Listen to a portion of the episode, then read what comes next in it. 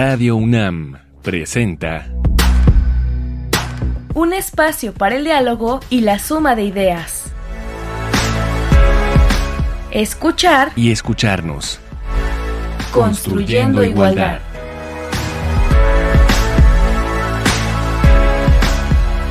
Esto es escuchar y escucharnos y estamos, como recordarán, ya en la octava temporada.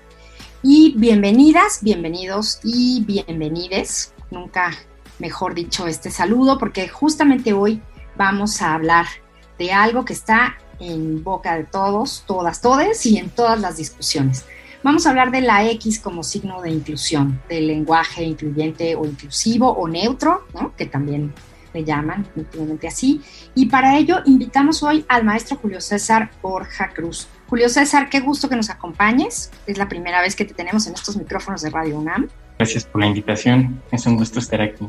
Gusto para nosotras. Julio, cuéntanos un poquito de ti. ¿Quién es Julio César Borja? Bueno, pues yo me he formado en la antropología. Soy antropólogo social de formación y maestro en antropología social. Y desde que inicié mi formación profesional he estado implicado en, en grupos de activismo marica o lencho y me ha interesado las discusiones en torno al género y las sexualidades. Entonces he estado un poco eh, inmiscuido en, en, esos debates y sobre todo eh, acompañando procesos que exigen derechos y en procesos de activismo, particularmente en el estado de Querétaro. Muchas gracias, Julio. Bueno, pues vamos a, a comenzar. Tenemos aquí algo que escuchar. Tenemos un, un, concierto muy particular. Vamos a oír lo que nos prepararon. Niñas, niños, niñes. Diputadas, diputados, diputades. Hijas, hijos, hijes. Compañera, compañero, compañere. Nosotros, nosotras, nosotres niñas, niños, niñes.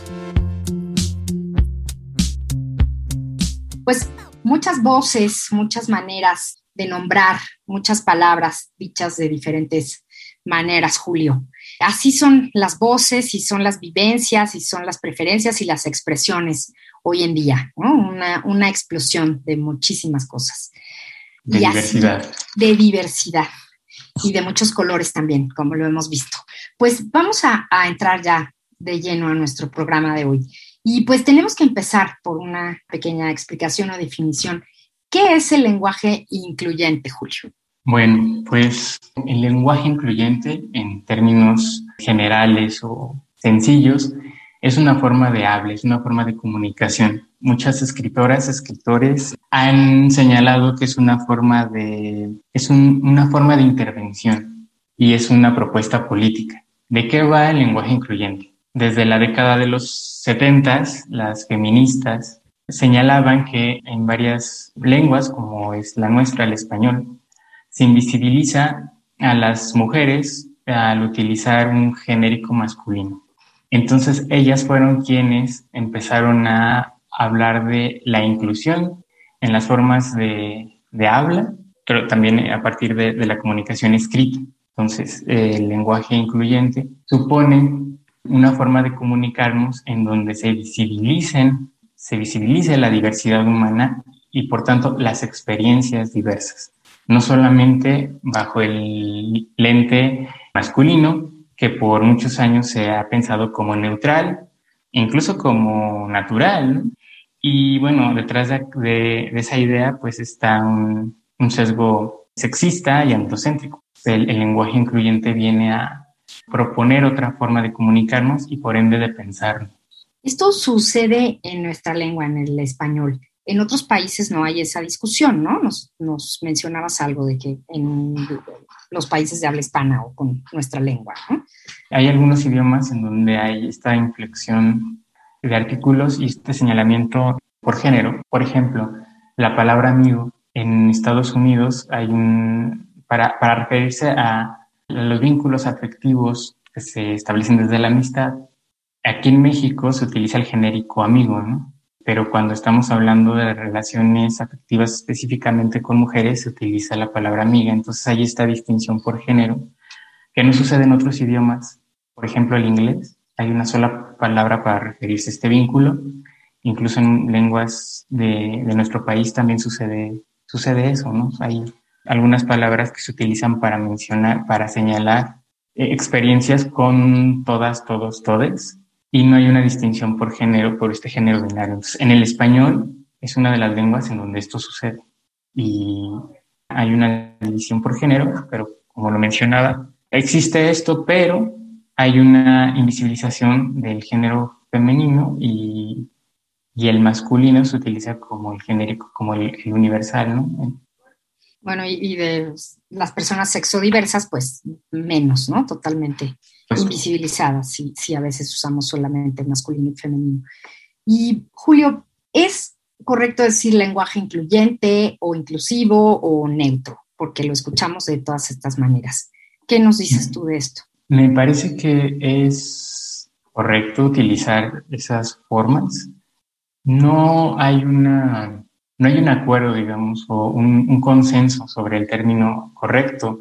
Hay colectivas, hay eh, lenguajes, entonces me parece que todas son correctas y lo que tienen en común es justamente visibilizar esta diversidad humana, no solamente pues, el género femenino, que históricamente ha sido como visibilizado, de, representar formas de pensarse y sentirse y estar en el mundo, ¿no? Y acá entra la propuesta de la X o de la E, ¿Cómo funciona? Cuando ponemos una X, se lee como si fuera la letra E. Ajá, algunas colectivas y algunos, algunas feministas y personas que están dentro del activismo LGBT o, queer han propuesto el uso de la X como un, símbolo que, se lea, un signo que se lea como E. ¿Por qué X y no E? Y aquí es una propuesta interesante. La X, han señalado a algunos, que es lo que todos compartimos, todas, todas, todes, en términos cromosómicos. Es algo como interesante. Y también la X es un signo eh, del lenguaje matemático que hay que despejar, ¿no? Es una incógnita. Una incógnita. O sea, no se está dando por hecho. Cada quien como se asuma. Queda abierto. Exacto. A la decisión y a la manera en que cada quien quiera definirse, expresarse y ser. Exacto. Bueno, pues vamos a escuchar una canción.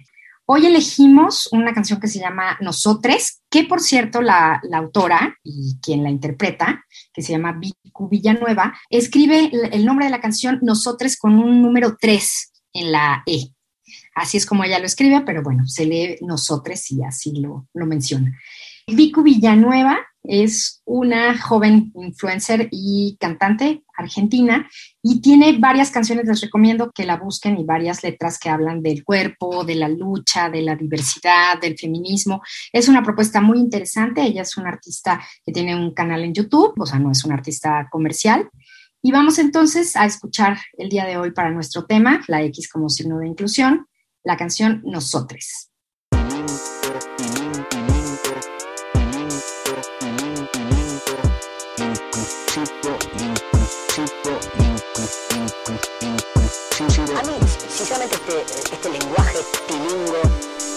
Inclusivo me harto,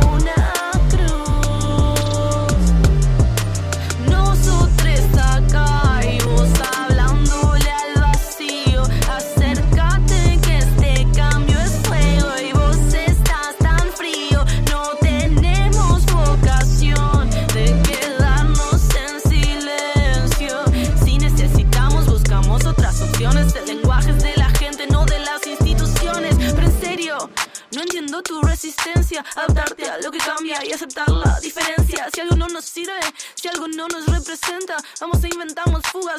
Todo lo que nos violenta tiene que parar. No lo vamos a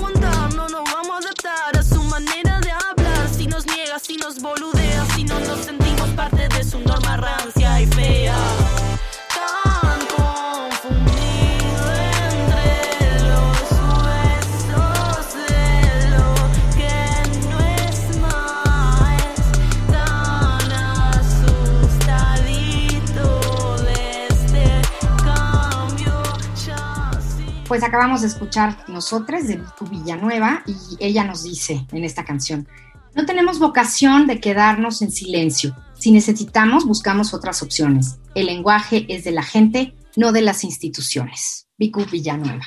Pues muy, muy ad hoc para el tema de hoy. Estamos hablando hoy con el maestro Julio César Borja Cruz sobre la X como signo de inclusión y esto es escuchar y escucharnos. Julio, ¿por qué es tan importante este lenguaje incluyente?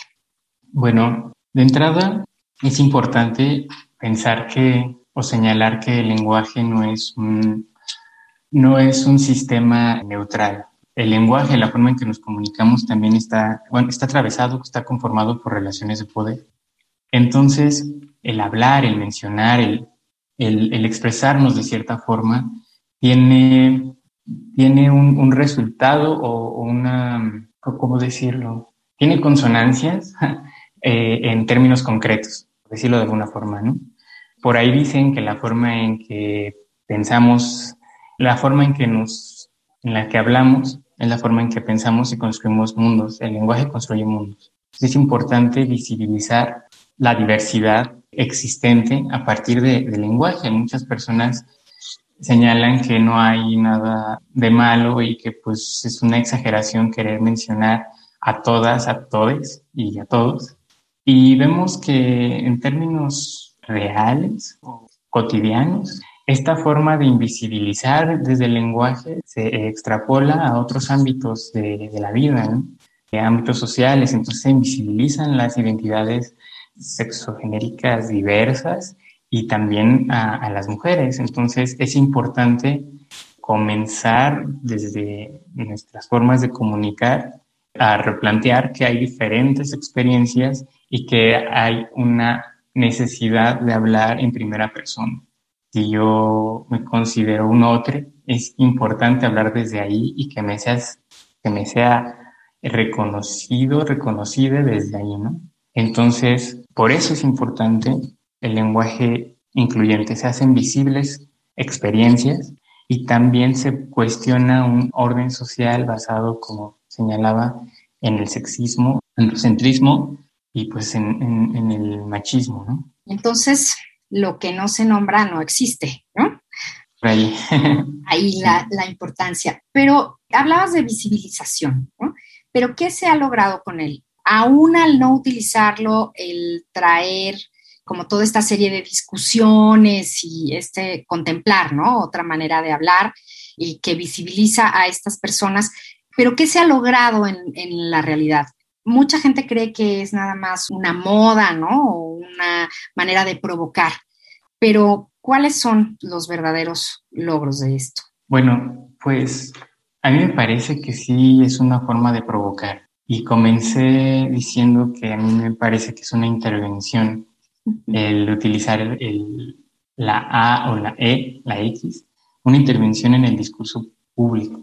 Y es una postura política. Entonces, al poner ese tema sobre la mesa y al, en nuestros círculos cercanos, académicos, eh, profesionales o familiares, al generar un lenguaje incluyente, se está poniendo sobre la mesa un tema que a veces en ciertos ámbitos no es tan cuestionado. Entonces, de entrada me parece que lo que se logra es desestabilizar la idea de la neutralidad, de lo correcto, de lo normal, ¿no? Y pensar que hay unas instancias, que son las instancias autoritativas como la RAE, que pueden como orientarnos cómo se utilizan las palabras y qué es correcto y qué no. Creo que acá lo que está en juego es confrontarnos desde el lenguaje para cuestionar estos supuestos heteropatriarcales que nos han atravesado. Y también se visibilizan como ya lo mencionaba, experiencias, se visibiliza el estar particular de, de los sujetos, de los actores sociales que no se identifican con el género masculino eh, o con el genérico masculino. Entonces, eso tiene gran relevancia en una época como la que vivimos, en la que es todavía urgente y necesario reivindicar la diferencia, ¿no? reivindicar las formas diversas de, pensarnos y de sentir y de estar y de articularnos en el mundo y el visibilizar que hay otras formas, más, más allá del hombre y mujer, con el caso de la X, pues es, una gran, es un gran avance, ¿no? Es un aporte, es parte como de la lucha cotidiana. Sí, es una, una sacudida, ¿no? Así es. ¿Qué sucede en, en nuestra vida al incorporarlo? ¿Qué estamos haciendo? Es una postura política, pero quienes lo incorporamos a nuestro lenguaje, vivimos también como un cambio, ¿no? En, de mentalidad y de, y de idea. Entonces, ¿qué sucede cuando lo incorporamos? Me parece que al incorporarlo, estamos haciendo el ejercicio constante de, de abrirnos, de, de, de, pensarnos no solamente en el binarismo, en el binarismo hombre y mujer, este, bueno, de entrada, no pensar que la experiencia hombre masculino es como el neutral que representa a todos, todas, todes, ¿no? O bueno, a todos y a todas. De entrada, también el utilizar el lenguaje incluyente, pues supone pensar, en el caso de la X, también comenzar a cuestionar ese binarismo, de género y también hacer el ejercicio cotidiano de pensar que hay otras identidades, otros sujetos sociales que no se identifican desde ahí. Entonces, nos es más fácil hacer estos, estos referentes mentales, estos, este, estas entre conceptos e imágenes y relacionarnos pues de forma respetuosa, que no haya una desmontar esta idea de la normalidad y de la sorpresa, ¿no? Empezamos a, a nombrar, a nombrar, empezamos como a acostumbrarnos, a acostumbrarnos existen formas, formas diversas. Entonces yo creo que hay ejercicios de percepción, de, buscar referentes entre el concepto y la imagen, y el lenguaje incluyente permite abrir esa, hacer ese ejercicio y ampliar el panorama. Pues sí nuestros radioescuchas quieren saber un poco más sobre el lenguaje incluyente, aquí les preparamos una cápsula con recomendaciones. Hay algunos sitios para leer, algunos textos. Escuchemos la recomendación y búsquenla, por favor. Para reflexionar sobre el uso del lenguaje inclusivo en la vida cotidiana, hoy te traemos algunos artículos y páginas web. 1. Nuestra forma de hablar es discriminatoria? El lenguaje inclusivo como mecanismo para la restauración de nuestro sistema educativo. Texto de Paola Villafuerte. Búscalo en el portal del Tecnológico de Monterrey en el apartado de su observatorio. 2. Lenguaje inclusivo. Una breve guía de lo que está pasando. De Fundeu RAE, una fundación promovida por la agencia EFE y la Real Academia Española. Teclea www.fundeu.es diagonal lenguaje inclusivo. 3. El portal del INE también cuenta con algunas sugerencias para hacer uso correcto del lenguaje incluyente. Puedes descargar estos tips ingresando a igual.ine.mx diagonal lenguaje incluyente. 4. La UNAM también cuenta con un manual de recomendaciones para el uso del lenguaje inclusivo cuándo y cómo usarlo. Escribe en tu buscador el título El uso incluyente y no discriminatorio del lenguaje de Alexandra Haas Pasiuk y Roberto Cedillo Ortega. Por una lengua que nos visibilice a todas, todos y todes.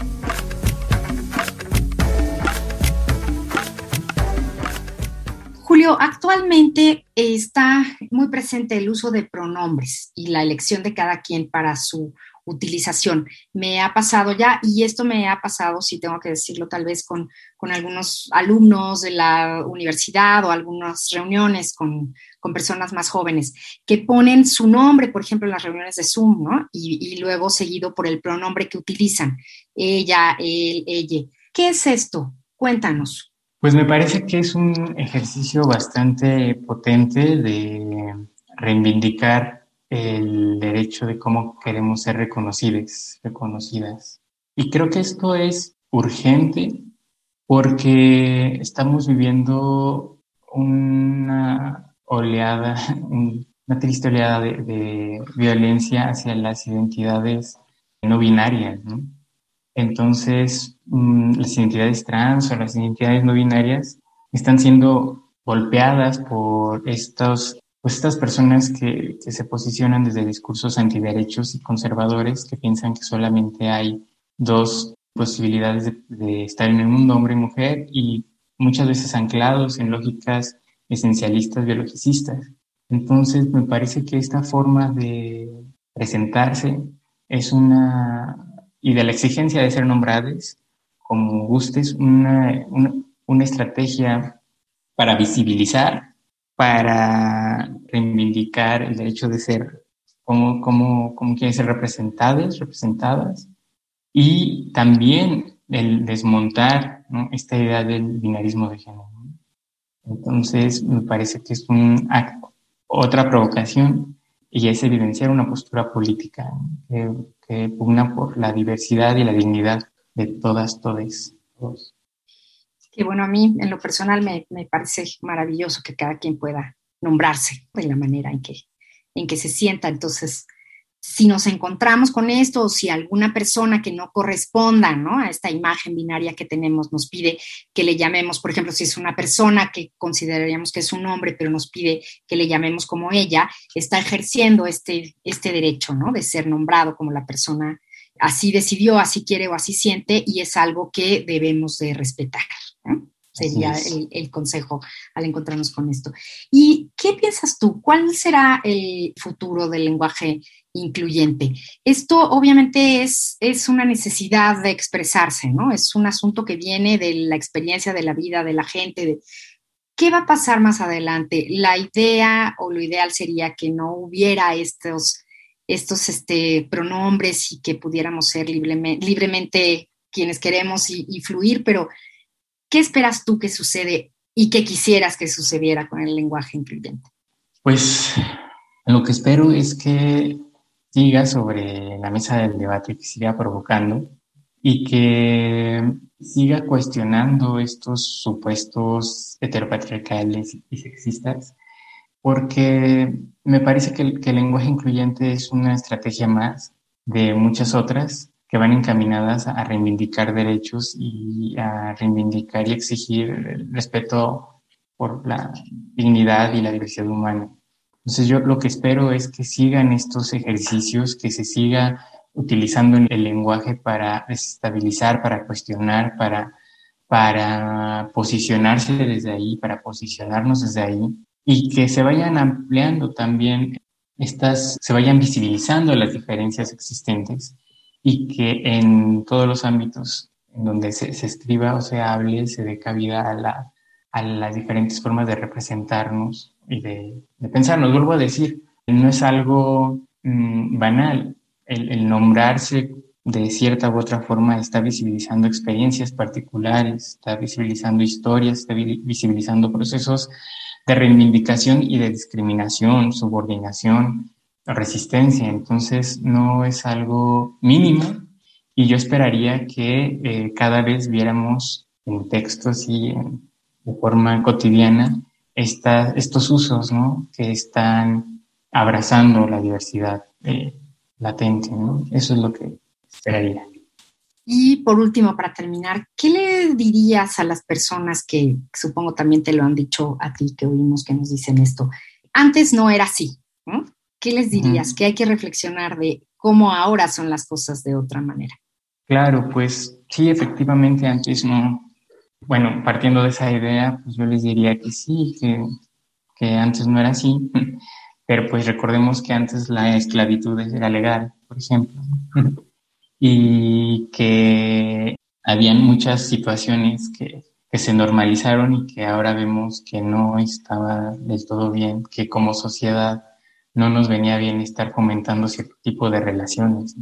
El que sea persistente no quiere decir que sea inmutable, diría por ahí Marta Lamas al hablar del género, y, es importante abrirse a, estas nuevas formas, o no nuevas formas, sino las formas visibles, ¿no? Estas, estas estrategias o estas reivindicaciones y perderle eh, el miedo a, al cambio desde el lenguaje, ¿no? Estas ideas puristas de que el lenguaje, se está deformando el lenguaje y que por qué están metiendo tantos ruidos y con el nosotros, y luego a todos, pues estábamos bien, pues vemos que no, que hay bastantes posturas, que hay bastante discusión que señala las repercusiones de esta invisibilización y que señala las bondades de un lenguaje representativo e incluyente y que el lenguaje cambia y que es importante que cambie porque es a partir de ahí donde nos relacionamos. Entonces hay que perder ese, esos miedos y confrontarnos y seguir dialogando, seguir reivindicando y visibilizando, como he repetido a lo largo de, este programa, pues la diversidad. Muchísimas gracias, Julio César Borja, el maestro Julio César Borja. Gracias por esta charla y por esta reflexión de la X como signo de inclusión. Y pues sí, mucho que informarnos al respecto, mucha sensibilidad en el tema y sobre todo recordar que el lenguaje incluyente no es una cuestión de gramática, es una postura política, como bien lo dijiste. Muchísimas gracias por acompañarnos. Gracias a ti, gracias a ustedes. Un placer. Un placer. Pues muchísimas gracias a nuestros radioescuchas, a la gente que nos sintoniza esto fue escuchar y escucharnos. Estamos construyendo igualdad. En la conducción, Amalia Fernández Moreno y en la producción, Silvia Cruz Jiménez y Carmen Sumaya. Y les esperamos el próximo miércoles.